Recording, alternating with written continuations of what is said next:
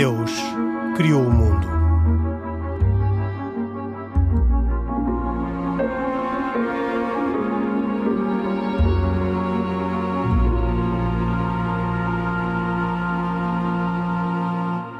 Boa noite, bem-vindos a mais uma edição de Deus Criou o Mundo. Um programa de autoria com produção de Carlos Quevedo, hoje com cuidados técnicos de Jaime Antunes e, como sempre, com Khalid Jamal, uh, muçulmano, Pedro Gil, católico, Isaac Assor, judeu, que comigo, Henrique Mota, fazem este programa semanal da Antena 1. Vamos uh, apresentar uma gravação feita no dia 1 de fevereiro, em Gouveia, ainda no contexto uh, do Museu Internacional do Livro Sagrado, um grande projeto a desenvolver naquele município da Beira Alta. Este o segundo programa, um programa com perguntas e respostas na sequência de um outro emitido na semana passada e para o qual convido todos a, a, a, convido todos a ouvir, beneficiando da possibilidade de o encontrar em podcast. Está disponível em rtp.pt e pode ser descarregado para ser ouvido, porque talvez uh, complete e integre as perguntas que vamos ouvir no programa de hoje. Eu queria perguntar aos três oradores uh, qual é a opinião que eles têm sobre a revelação. Eu, parece que percebi, mas precisava de mais, mais, mais esclarecimento. Uh, para os três, a revelação já acabou? E se ela já acabou, quando é que acabou? Isaac, a primeira religião é o judaísmo e, portanto, a, a pergunta. Vamos ver. Uh, para o judaísmo, uh, o, ponto, o, ponto, o ponto em que existe o judaísmo atualmente é uh, claramente um o aguardar e o esperar ansiosamente pela vinda do Messias. Esta revelação pode ser através do Messias, ou seja, mas não por mais ninguém. Ou seja, nós não acreditamos que vá acontecer algo mais de eh, sobre chame-lhe de, divino para além para além da, da, da, revelação da revelação que poderá ser a vinda do Messias. Não haverá outros profetas que Uh, repare, o último profeta uh, que o povo de Israel teve foi, o, um, foi Malaquias. Malaquias uh, Malachi, ainda em terra de Israel, antes da, da, da chamemos da, da, segunda diáspora, grande diáspora. Obviamente que nós acreditamos na, na, na mão de Deus em muitas coisas, na mão de Deus diariamente. agora, falando de algo de revelação, essa é a revelação que nós aguardamos, é a vinda do Messias. Pedro A comunicação de Deus aos homens atingiu a sua plenitude com a própria palavra divina, que é uma pessoa divina que encarnou. Portanto, com, com Jesus Cristo, a revelação terminou. Diz-se em concreto que com a morte do, do último dos seus seguidores, ou apóstolos, que terminou por completo. Isto não, não, não termina a história, nem, como disse o Isaac, termina a relação de Deus com, com os homens. Tanto mais que se espera uma segunda vinda de Cristo, espera-se um juízo final. É mesmo. E, é o mesmo. E, uh, depois a gente já fala sobre isso. e depois haverá, ainda por cima, nós sabemos que haverá um momento em que haverá um novo céu e nova terra, coisa que esperamos ansiosamente por essa, por essa altura. Khalid Jamal. Eu só gostava só de dizer, não tira que a compreensão desta revelação não possa crescer, que é uma coisa diferente.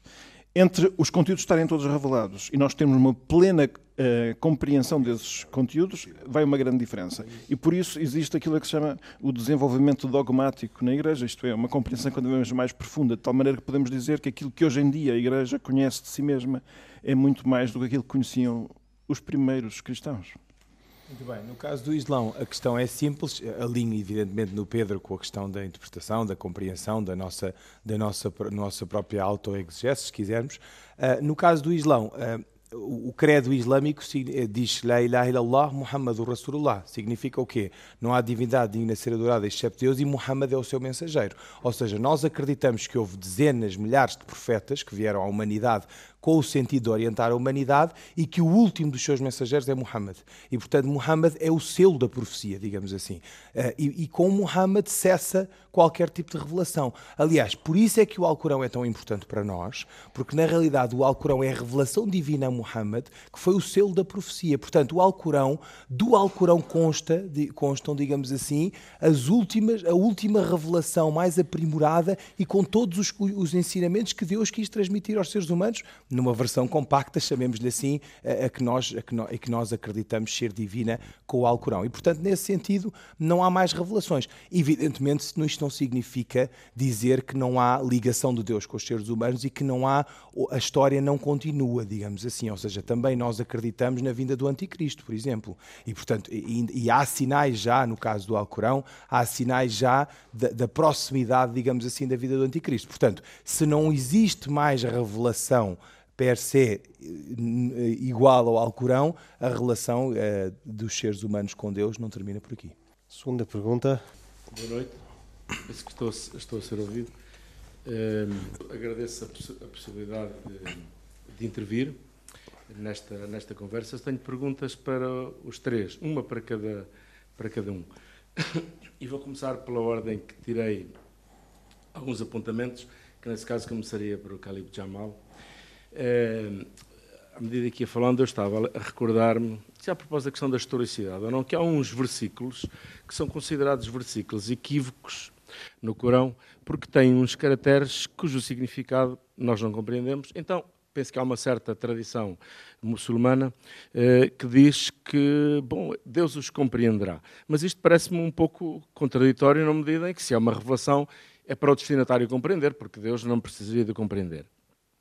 A pergunta, eu presumo que o, Kamal, eh, que o Calib é sunita. Ok, pronto, porque de facto, a propósito da, da pergunta anterior, se fosse ismaelita, teríamos que falar no imam escondido, que, enfim, portanto, aí, ou seja, o, o Alcorão teria outra, outra leitura. A minha pergunta é muito simples. Uh, admite que o Corão seja interpretável no sentido, por exemplo, que um grande mestre como Averroes disse que o Corão precisaria de ser interpretável, ou seja, mais sinteticamente, eh, que é possível eh, colocar, aplicar ao Corão o método histórico-crítico, segundo o qual, por exemplo, há um Corão de Meca que é pacifista, e segundo o princípio da abrogação, que o que vem depois anula o que está anterior, o, o Corão de Medina é um Corão inteiramente belicista, quase abroga completamente o Corão de Meca, totalmente eh, pacifista. Vamos responder a esta pergunta, vamos depois fazer uma nova ronda e, e, e voltaremos assim mais adiante. Muito bem. Para já, uma, uma questão muito clara, uh, não fico ofendido com aquilo que disse, mas o, não há dois Alcorões, só existe um Alcorão, que é um compêndio que tem 92 versículos revelados em Meca e 22 revelados em Medina. E a conjunção dos dois é que se chama o Alcorão, digamos assim. Se me disser que eventualmente existem um, uh, tons diferentes, timbres diferentes, passagens diferentes? Claro que sim. Até porque a compilação do Alcorão não foi uma compilação feita por ordem cronológica. E, portanto, um versículo de Medina pode estar misturado com um versículo de Meca. E Deus decidiu falar desta forma aos seres humanos. No, do Alcorão constam, há passagens mais efusivas, chamemos-lhe assim, passagens em que Deus se manifesta de forma mais, uh, uh, como hei de dizer, de forma mais impositiva e injuntiva aos seres humanos, e há outras em que mostra toda a sua misericórdia e que estende, uh, abre as asas das suas bênçãos e misericórdias aos seres humanos. Esse é o primeiro aspecto que eu acho que é importante clarificar. Em relação à, à, sua pergunta, vamos lá ver, eu nunca disse, nunca me ouviu dizer, e acho que nenhum muçulmano poderá dizer, que o Alcorão não é passível de ser interpretado. Total liberdade para a interpretação. Agora, a interpretação do Alcorão é um grande desafio para os, para os seres humanos e para os muçulmanos em concreto. Porquê? Porque nós acreditamos a revelação ser divina. E, portanto, se a revelação é divina, qualquer descuido na interpretação do Alcorão pode redundar numa blasfémia. Esse é o primeiro aspecto. Segundo aspecto, como sabe, no Islão sunita não existe uma autoridade central. E, portanto, aqui os nossos irmãos cristãos têm, ou católicos têm uma, têm uma maior facilidade, eu diria, para seguirem uma determinada orientação, designadamente através do Papa Francisco. Nós não temos isso. E, portanto, repare, veja, veja o risco que seria nós termos dois caminhos, e os muçulmanos têm dificuldade disto e têm receio, porque se existem dois caminhos distintos, qual dos dois seguimos? Quem é que, quem é que vai dirimir a divergência que possa ocorrer daí? E, portanto, todos os muçulmanos, é, é um exercício que o Islão terá de fazer a seu tempo, evidentemente, e eu reconheço, mas eh, sempre para já, na sua, na sua história mais recente, quando comparadas com as outras religiões, e para além do mais, os muçulmanos têm sempre esse receio, por um lado, por ser, primeiro, a palavra divina e absoluta sagrada de Deus, e em segundo lugar, tendo em conta, lá está, não termos uma autoridade que possa depois dizer qual é que é o sentido eh, ou o espírito, digamos assim, da lei corânica. Terceira pergunta, nova pergunta.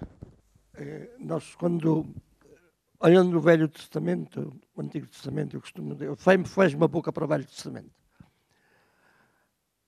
Há um episódio do, com o profeta Elias. Gostava de ouvir a vossa opinião sobre isso, tenho uma ideia. O profeta Elias confronta-se com os sacerdotes de Baal, os deuses falsos de Baal, e ordena aquilo que hoje, em qualquer época da história, que nós chamamos uma chacina cruel. Matar 450 profetas do Baal uh, é uma chacina. Mas encontramos a voz de Deus que lhe diz: Vai lá para o Monte Oreb que eu vou, espero-te lá. E como é que interpreta o fogo, o furacão, eh, o tremor de terra e a brisa suave? Gostava de ouvir a sua opinião sobre isso. Agora Porque há uma evolução da ideia de Deus, não tenho dúvida nenhuma. Pedro Eu, não, eu não, não vou conseguir satisfazer porque eu não, não, não estou treinado na interpretação dessa passagem. Eh, eu, sobre isso, eu só sei dizer que dois aspectos e não vou satisfazer aquilo que se calhar pretendia. A primeira coisa é dizer que eh, essa cena em que o, o, o Elias tem que ele sozinho provar que o seu Deus é verdadeiro, oferecendo um sacrifício que possa ser aceito, enquanto que tem do outro lado 400 sacerdotes, não é? Que até, inclusivamente, o, o provocam, não é? E, e, e, dizem, se calhar o teu Deus está adormecido, se calhar foi dar uma volta. E eu só aqui chamava uma ideia, que é uma, uma ideia de Bento XVI, que, que esse é, uma, é um certo retrato do nosso tempo, em que os crentes são muitas vezes desafiados dessa maneira provocadora, que é, então, o, teu, o vosso Deus não intervém, está o um mundo cheio de mal, uh, como é que é isso? Não é? E nós às vezes ficamos com a sensação que sim, que é verdade, nós tratamos aqui só a tratar de livros antigos e que Deus, se calhar, aqui estará aqui presente mesmo. Se nós o invocássemos, ele vinha. Fica no ar esta questão. E quanto aos outros sinais do fogo, do furacão, há uma interpretação que diz que, que Deus só apareça na brisa significa talvez a sua própria suavidade e a forma com que ele nunca se impõe. E talvez por isso, às vezes, aquilo que parece ser alheamento é simplesmente respeito pela nossa liberdade. Eu não sou nada assim. Isaac Assor. Temos que, temos que, se calhar, um bocado ver a gênese de Baal. Quem é que era Baal? Baal era um falso Deus. Ou seja, uh, quando, uh, voltando historicamente, fazendo um bocadinho a, a, conjuntura histórica, por acaso é um local que eu pessoalmente já estive nesse local, exatamente próximo do Monte Carmelo, ali pronto do Monte Carmelo em, em Haifa. Os profetas de Baal lutaram, ou seja, os profetas de Baal eram contra, no fundo, toda a gênese que Elias tinha como, como, como. Tanto mais que para o judaísmo, não sei se sabem, mas com certeza já ouviram falar, o profeta Elias uh, inclusive foi levado aos céus, ou seja, ele nem, nem, nem não houve uma morte física deste, desta pessoa, tanto mais que hoje até para o judaísmo, só para terem uma ideia da importância de Elias no judaísmo, uh, um, um, uma, uma altura em que eh, inclusive na Páscoa judaica, no Seder Pascal, eh, na colocação da mesa, é colocado um copo de vinho e um local para o profeta Elias. Ou seja, nós aguardamos que o profeta Elias, nessa, nessa noite, possa inclusive aparecer. Ou seja, encontramos N situações na Torá, no Antigo Testamento, de um Deus eh, de alguma forma punitivo, uh,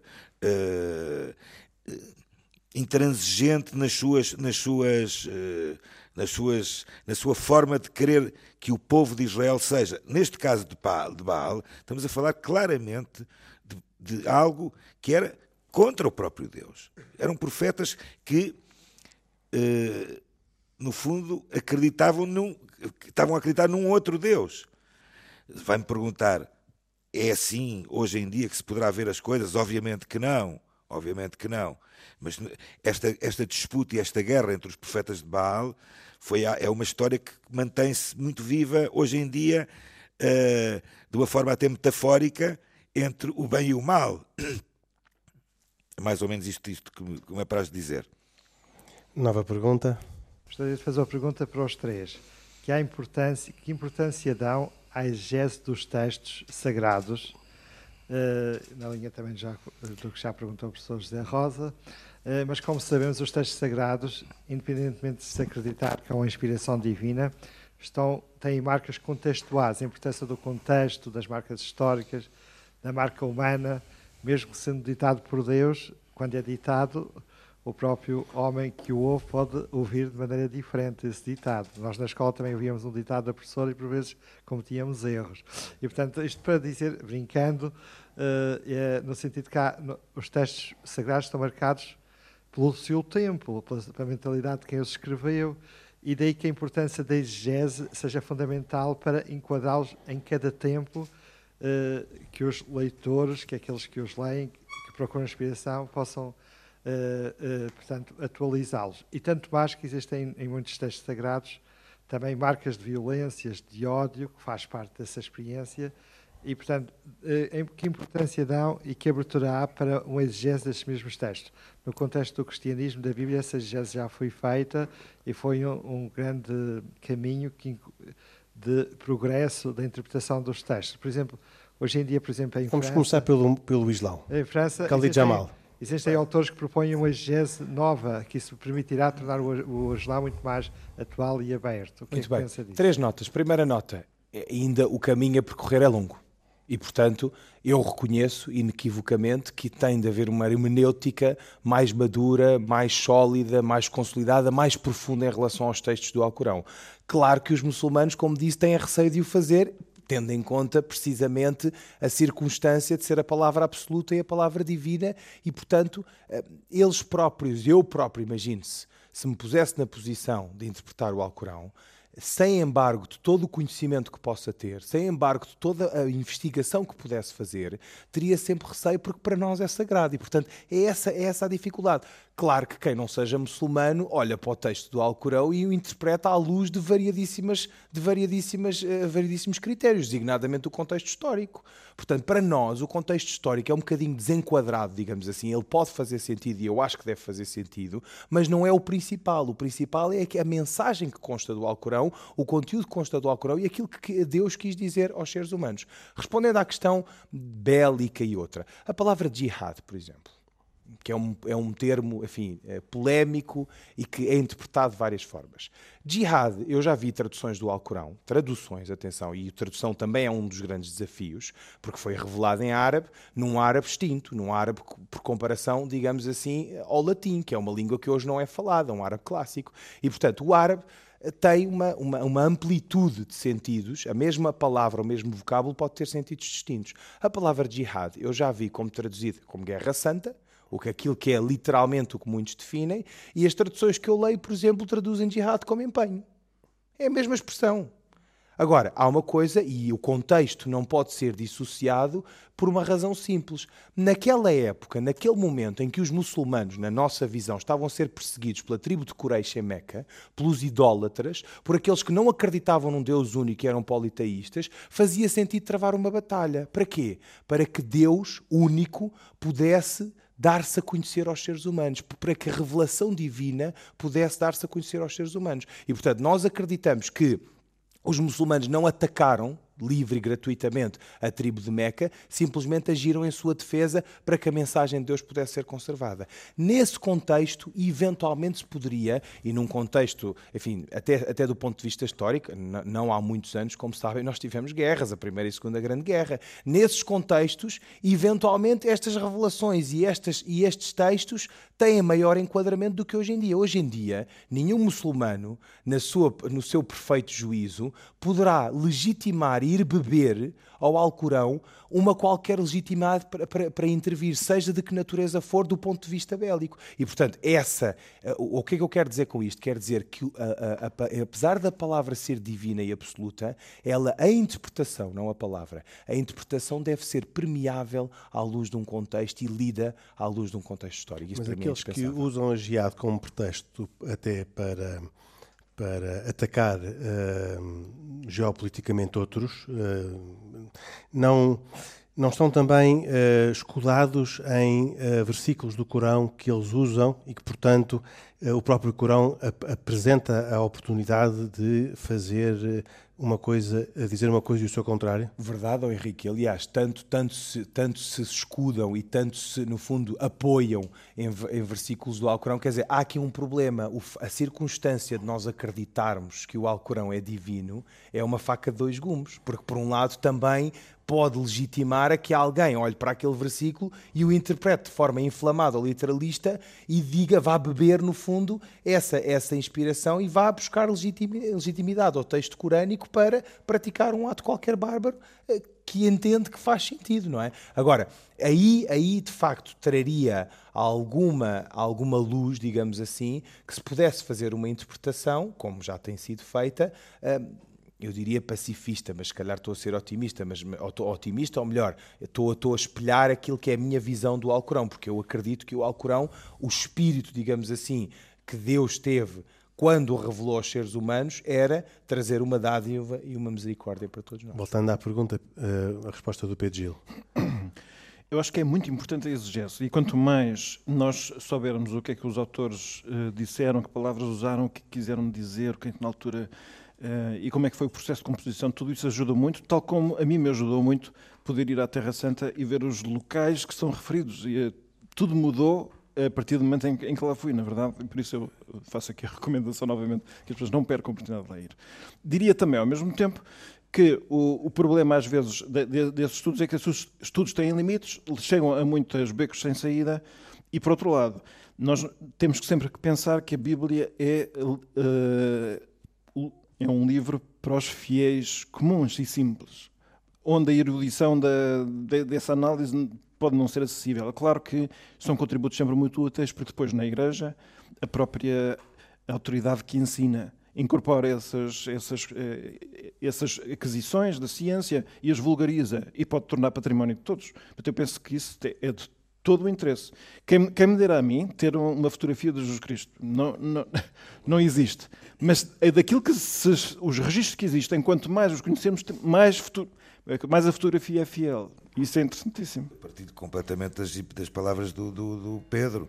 Eh, esta exégese existe e tem existido sempre no judaísmo. Uh, podemos encontrar N comentadores uh, e grandes sábios judeus, inclusive alguns saídos de Portugal. Estou-me a lembrar, por exemplo, de Dom Isaac Abrabanel, em que é um homem, um sábio, eh, fugiu de Portugal eh, na altura da Inquisição, em que tem várias obras publicadas, em que uma das coisas fundamentais que ele se dedica, estou a falar do século XVI, é ao estudo, ao, ao comentário das, das escrituras, de, de, do Tanakh. O Tanakh é o quê? O Tanakh é, na verdade, a Bíblia judaica. Torá, Nevim e Ketuvim, ou seja, os livros de Moisés, os profetas e os escritos. E isto existe no judaísmo, não é novidade. De, e anterior a Isaac Abravanel, podíamos falar em Maimónides, podíamos falar em Rashi, eh, podíamos falar em N, eu tinha que falar em Maimónides, ainda não tinha falado hoje em Maimónides. Ou seja, o judaísmo, este estudo é feito, esta aprendizagem, por assim dizer, que é aquilo que o Pedro fala, essencialmente, tentar de alguma forma, inclusive para os dias de hoje, criar alguma interpretação que faça as pessoas realmente perceberem qual é a mensagem. Como falámos há pouco de Baal, Baal é, é, é, é algo do mal, ou seja, é algo que ficou. Hoje em dia, obviamente, não há os profetas, que a gente não sabe, mas se calhar há enviados de Baal.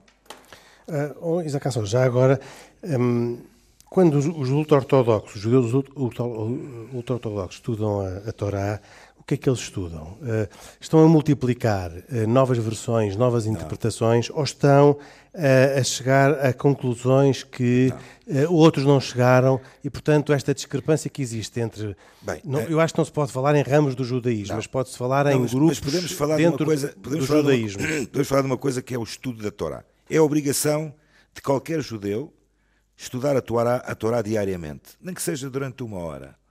Nem que seja durante uma hora? Nem que seja durante uma hora durante o seu dia, eh, dedicar Portanto, um... é, é expectável é um... que seja mais do que uma hora.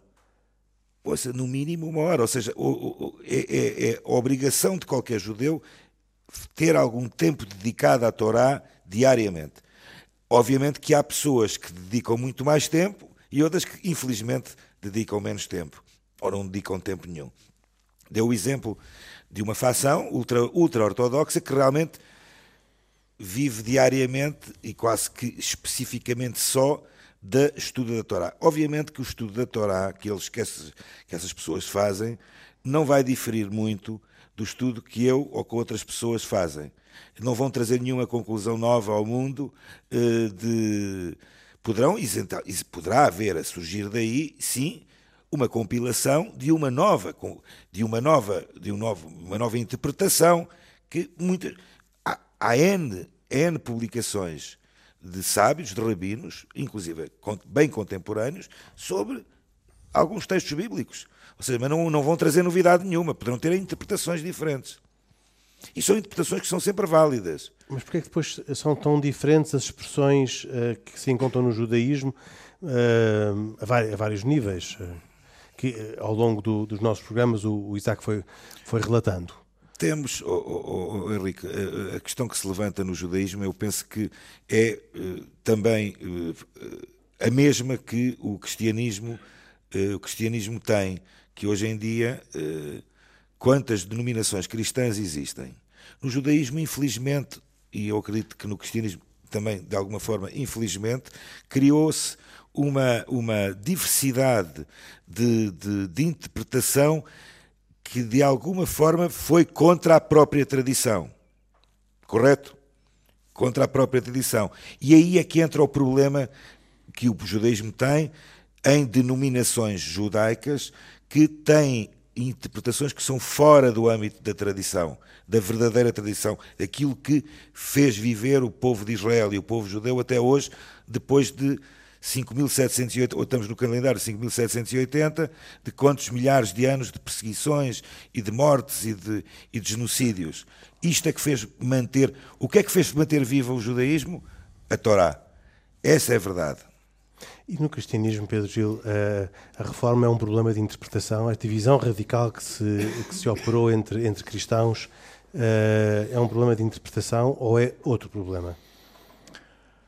Bom, toda a divisão no cristianismo é sempre é feita invocando a fidelidade uh, ao próprio Cristo, não é? Portanto, e é não, não, se, não haver consenso sobre a forma como se produz essa fidelidade é que produz caminhos diferentes. Portanto, é sempre uma questão de interpretação, sempre com motivos diversos em cada caso, não é?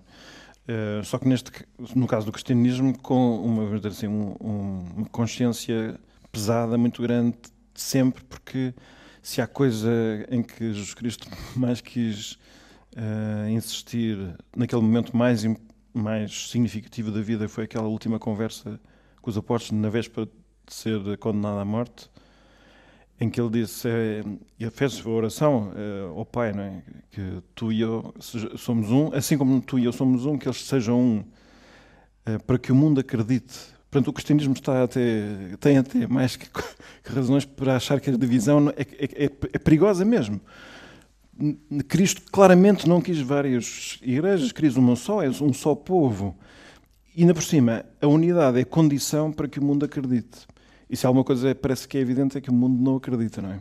Eu, por acaso, na, na, na Idade Terra Santa, uma das coisas que mim, para mim próprio me impressionou foi na, quando estava diante do, do sepulcro, né? e que é mesmo ali ao lado do sítio onde é o, o, o sítio onde Cristo foi crucificado. E estava a pensar que nesta terra onde Deus feito homem viveu e morreu e ressuscitou, que deveria ser a terra onde todos o reconhecessem, apenas há 2,5% de cristãos em toda a população.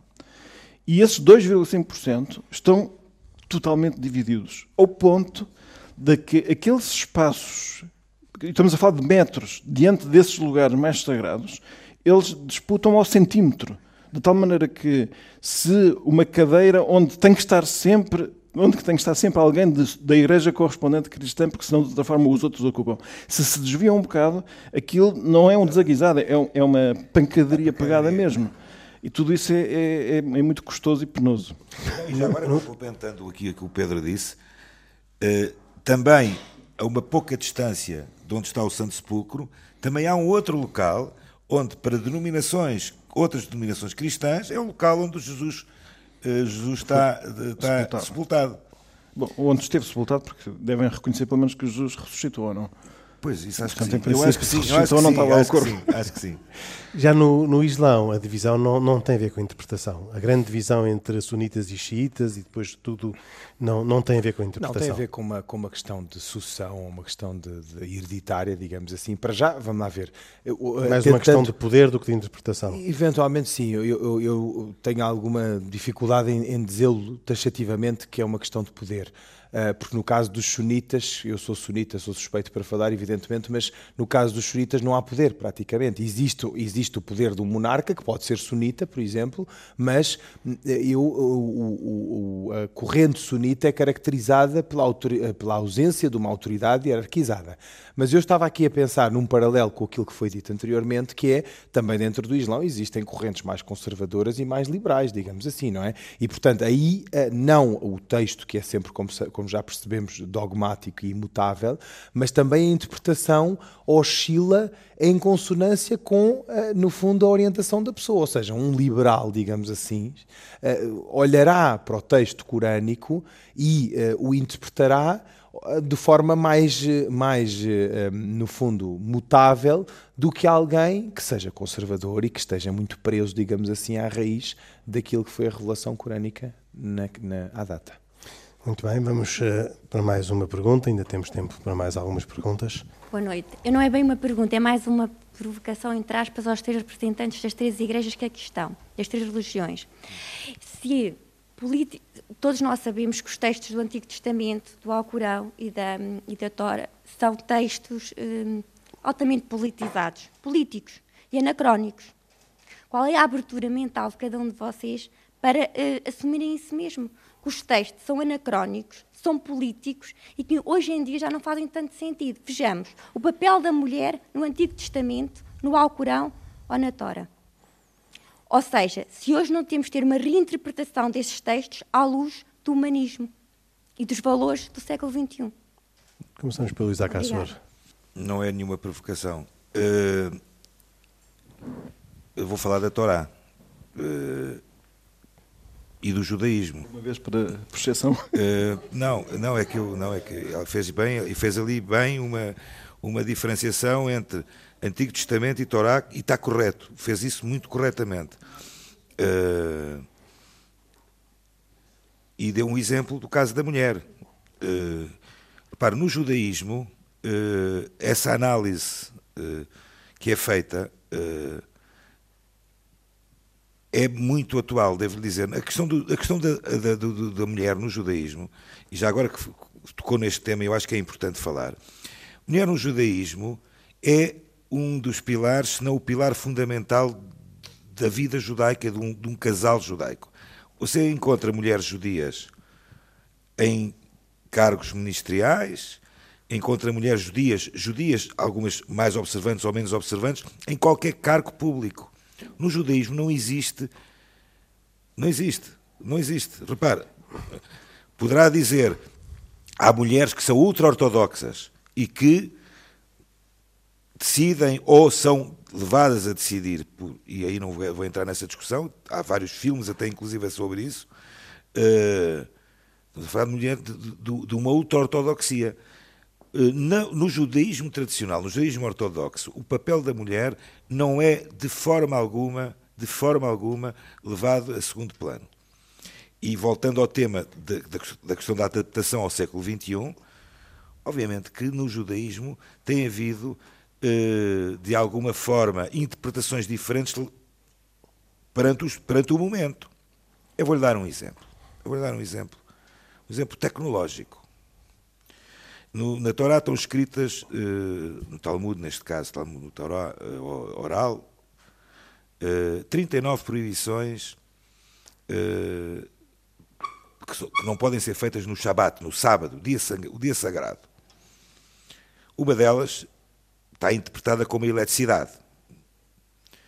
Você encontra hoje em Israel um país que é o Estado judaico, digamos que é o exemplo, por assim dizer, de, da relação entre a Torá e a ciência, eh, você encontra hospitais, obviamente, que as pessoas que estão internadas e em Shabbat, se tiverem um problema ou uma situação, têm que tocar uma campainha, têm que, tocar, têm que fazer eletricidade. Ou seja, tudo isto está tratado e está discutido. Uh, as leis do judaísmo, as leis básicas do judaísmo, quais são? Essencialmente, estamos a falar de 613 preceitos que estão mencionados na Torá. Uns, mais, uns positivos e outros negativos. E eles são. Se você me perguntar a mim pessoalmente qual é a minha opinião e se deveria haver uma discussão e uma e uma e, uma, e alguém tomar decisões uh, mais radicais em relação a alguns temas, eu sou da opinião que sim. Mas quem? Mas não podemos fazer. O problema é esse. O problema é que no judaísmo, o problema é esse. Eu vou, eu vou, vou só dar um pequeno exemplo. Na Torá estão mencionados os dias das festividades judaicas. Ok? Por exemplo, a Páscoa judaica. Hoje, hoje, hoje, foi, hoje foi anunciado também, uma das coisas que foi anunciada hoje na Torá, foi no livro, na, na leitura de hoje, foi a, do dia 14 de Nissan, o dia do da primeiro dia da Páscoa judaica. Segundo a Torá, as festividades judaicas, tirando o Ano Novo, Rosh Hashanah, são mencionadas com um dia de festividade um dia, um dia de dia santo, chamemos, o resto é dias semifestivos. Na diáspora, por exemplo, em Portugal, nós não cumprimos um dia, cumprimamos dois dias. E porquê? Porque reza a tradição de que havia a possibilidade de haver um erro de interpretação do calendário, e então, para evitarem essas dúvidas, na diáspora fora de Israel, estou a falar há dois mil, três mil anos atrás, uh, instituiu-se dois dias de festividade judaica. Você vai me perguntar: há alguma dúvida hoje no calendário judaico? Não há. Hoje há internet, há tudo. Não há possibilidade nenhuma de fazer. Não, não é possível alterar isto até que haja uma reunião de algo que, que se chama o Sinédrio, o, San, o Sanedrim, o que é que é o Sanedrim? O Sinédrio é uma reunião de 72 rabinos sábios que possam tomar decisões de alteração de algumas coisas. Essa, ninguém, ninguém desculpe o termo, uh, tem, tem, até me custa dizer a palavra, tem a coragem de querer fazer isso. De querer fazer isso. Agora, uh, eu, eu quando, quando, falam da questão das mulheres, eu tenho muita dificuldade em, em, em, em entender Onde é que vai na cabeça de alguém pensar que para o judaísmo a mulher tem um lugar eh, secundário? Eh, eu faz-me confusão, porque, eh, repare, no judaísmo, para além dos três, para além dos três patriarcas, Abraão, Isaac e Jacob, eh, temos as quatro mães de Israel, Sara, Rebeca, Léa e Raquel.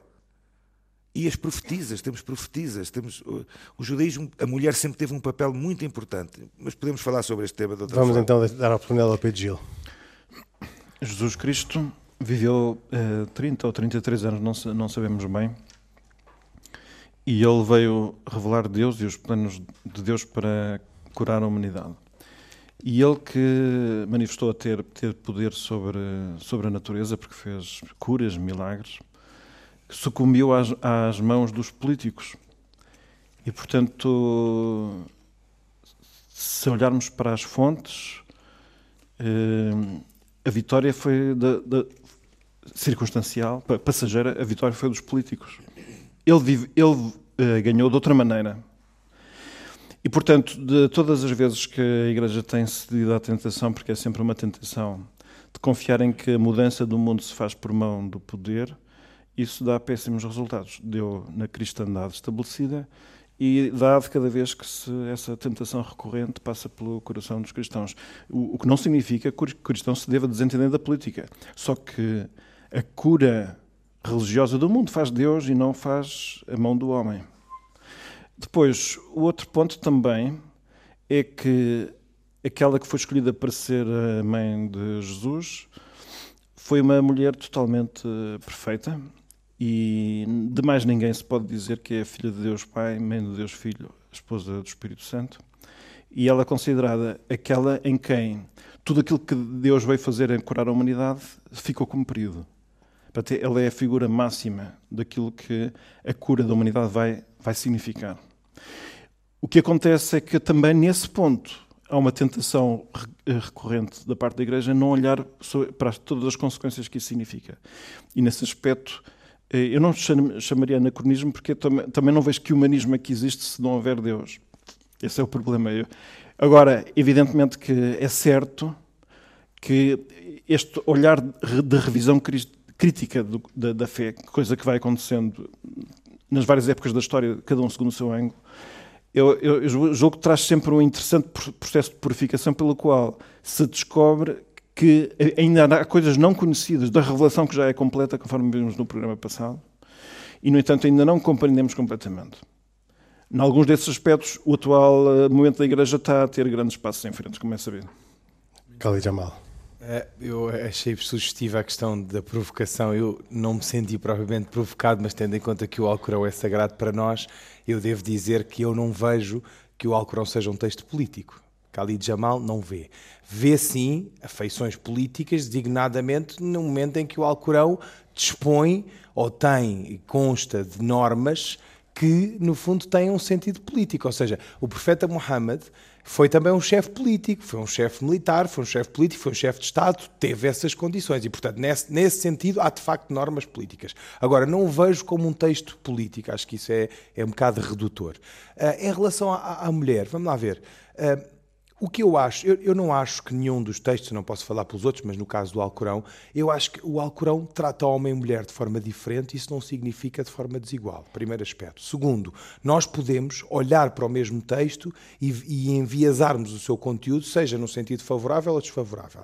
É verdade que a interpretação é muito importante e que a interpretação que se fazia num determinado momento, no momento da revelação e se calhar há 100 anos atrás, não é a interpretação que se faz hoje. E, portanto, nesse sentido, eu respondo que sim, que acho que faz sentido olhar para o texto sagrado de forma diferente uh, hoje em dia. E mais ainda, e mais ainda, deixe-me só concluir dizendo o seguinte: uh, é inevitável e é inegável que qualquer texto sagrado foi revelado numa determinada altura e revelado numa sociedade patriarcal e que se calhar era machista e que hoje em dia não é. Hoje em dia nós temos, temos uma realidade temporal, social, completamente diferente. E, portanto, nesse sentido, no meu caso, não me permite alterar o texto porque eu acredito nele e eu acho que ele vai assim até ao fim do mundo.